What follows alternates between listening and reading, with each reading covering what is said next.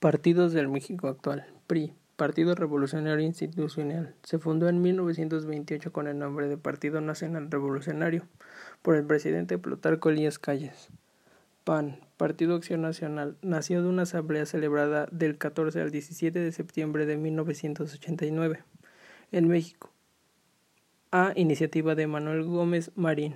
PRD, Partido Revolucionario Democrática, surgió de los integrantes de la denominada corriente democratizadora al interior del PRI en mayo de 1989. PT se formó a coordinación de varias organizaciones sociales. Se constituye del, de los días 8 y 9 de diciembre de 1990.